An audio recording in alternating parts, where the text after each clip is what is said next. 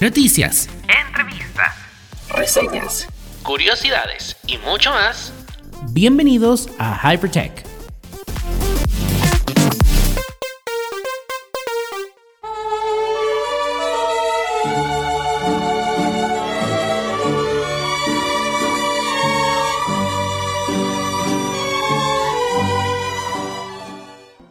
Las golondrinas creo que es lo eh, ideal en este momento y es que Twitter cierra definitivamente los fleets.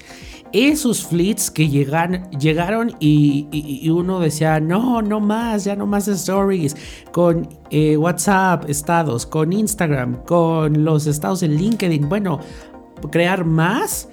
Y bueno, en aquel entonces, pues todo el mundo nos preguntábamos hacia dónde irían estos fleets. Twitter dijo que la idea de crear los fleets era para motivar a que los usuarios tuitearan más, a que usaran más la plataforma o incluso acercar a nuevos usuarios. Porque tiene años que Twitter se enfrenta a este problema en donde los usuarios usan menos tweet, eh, usan menos Twitter, perdón, de lo que se usaba o no ha podido acercar tampoco a nuevos usuarios. Entonces, digamos que el furor de las stories, como que dijo Twitter, ah, pues por aquí le voy a, le voy a probar y no le resultó. Aunque debo decir que para ese sector que promociona sus OnlyFans, que promociona ahí contenido eh, hot, funcionó bastante bien. Pero eh, digamos que a nivel general no funcionó Twitter dice que esto no es un fracaso, que esto es un experimento. Ay, sí. Que esto fue nada más un experimento, dicen ellos. O sea, que no se siente como fracaso, que son probaron nuevas formas.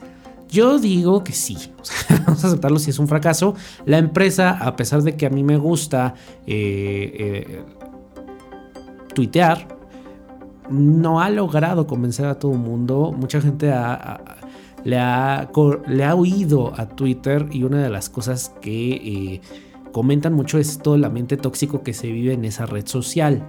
Pero también yo creo que depende de a quién sigas y que siempre, siempre está esa opción de Twitter tan fabulosa que es mutear. Puedes mutear a usuarios, puedes mutear a trolls, puedes mutear a haters. ¿Y para qué te complicas la existencia? Mute y todos tan felices como siempre. Yo, eso es lo que digo. Twitter dice que se va a centrar en las eh, salas de audio que parece ser que le están funcionando bien además de que bueno pues está buscando nuevas formas de no nada más de acercar al usuario sino que también los usuarios o los creadores de contenido puedan estar pues eh, ganando eh, y recibiendo ingresos a través de este de esta modalidad tipo Patreon así que bueno veamos eso todo de los experimentos. Yo digo que lo que debería de hacer Twitter, ya dejarse de, buscar el hilo negro, de, dejar de, pensar qué, qué me funciona, qué le va a funcionar, editar tweets.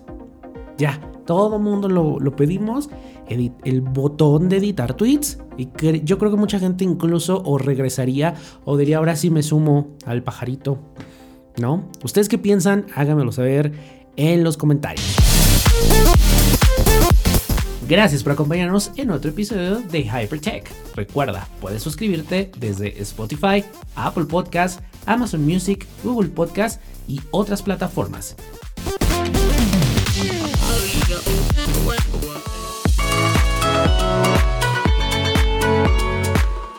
Con pluma, sin pluma, con traje o bata, fitness o geek, todos cabemos en este espacio estos somos tu espacio LGBT para conversar entre amigos.